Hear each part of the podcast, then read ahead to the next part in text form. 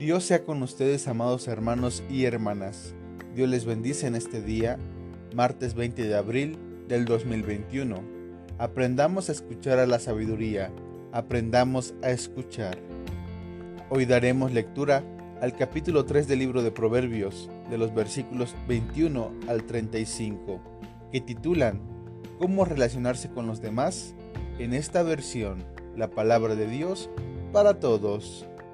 Y dice de la siguiente manera, Hijo mío, conserva el buen juicio y no pierdas de vista la discreción. Serán fuente de vida para ti, te adornarán como un collar, podrás recorrer seguro tu camino y nunca tropezarás. Cuando te acuestes no tendrás miedo, pues te acostarás y dormirás tranquilo. No tendrás miedo de los desastres repentinos, ni de la ruina que le sobreviene a los perversos, porque el Señor te dará confianza y te librará de caer en alguna trampa. Si puedes hacer un favor a quien lo necesite, no te niegues, no le digas a ningún semejante, hoy no puedo, vuelve mañana teniendo hoy con qué ayudarlo. No hagas planes contra tu semejante que vive confiado junto a ti. No te pelees con nadie, si no te ha hecho ningún mal. No envidies al violento, ni elijas ninguno de sus caminos, porque el Señor detesta al perverso, pero es el mejor amigo del hombre honesto. El Señor maldice el hogar del perverso, pero bendice el del justo. Se burla de los burlones, pero es bueno con los humildes. Los sabios son dignos de respeto, pero los brutos solo merecen deshonor. Pues bien, hermanos y hermanas, este proverbio comparte dos enseñanzas. Nos invita a ser prudentes, es decir, a tener un buen juicio, y buscar una buena relación con el prójimo. Ambos aspectos o enseñanzas nos llevan a reafirmar nuestra relación con Dios, nos recuerdan lo importante de equilibrar nuestra vida espiritual, emocional y social. El buen juicio o la prudencia se nos ha dado y debemos conservarla. Tenemos referentes para poder mediar este aspecto. Sin embargo, en ocasiones nos dejamos sorprender o manipular por el miedo. ¿El miedo a qué? A perder la prudencia, a actuar sin reflexionar en las consecuencias. El problema de fondo es dejar que el miedo tome el control de nuestra vida y, y que de esta manera perdamos la capacidad de elegir lo que queremos decir hacer o pensar. La reflexión de este primer punto es invitarnos a confiar y no dejar que el miedo tome el control de nuestras vidas.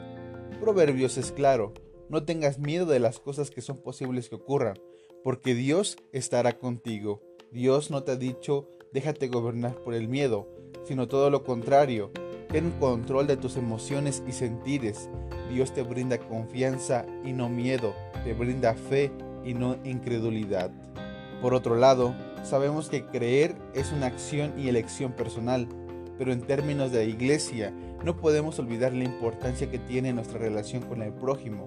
De alguna manera el proverbio nos habla de los deberes que tenemos con el prójimo. Por ello, pondremos en práctica la sabiduría adquirida para ayudar, para poder ser solidarios, para poder responder a la necesidad que tenemos enfrente. Otro aspecto que aborda el proverbio es la capacidad de reflexión de la conciencia. La conciencia es la capacidad de percepción que tenemos referente a espacios, al prójimo y a Dios. Esta nos ayuda a saber identificar y percibir mi relación con el otro por medio del lenguaje, los símbolos, la palabra y el acontecimiento de Dios sobre nuestras vidas. En este caminar, Proverbio nos invita a vivir con rectitud, sensatez y con sabiduría, nos invita a interpretar la vida, interpretar la relación con mi prójimo y con Dios. A partir de la manera en la que me relaciono con mi prójimo o con el otro, me permitirá visualizar los avances en la propia construcción de quien soy o de quien quiero llegar a ser. Por ejemplo, si antes tendía a ser muy violento o enojón, podré identificar este cambio a partir de la percepción de mi prójimo, de mi familia o de aquella persona que tengo a un lado. Ellos podrán confirmar si existe una reconstrucción en mi carácter o en mi persona. Por ello, el prójimo no es un referente cualquiera. El prójimo me necesita y yo lo necesito a él. El ejemplo de estos versículos es práctico. Si me piden un favor y tengo la capacidad de poder hacer algo, no le diré vuelve mañana, porque posiblemente sea demasiado tarde, tal vez mañana ya no podré ayudar o ya no tenga sentido ayudar. Pero el negarnos a responder al necesitado es el claro ejemplo al nivel de conciencia que tenemos.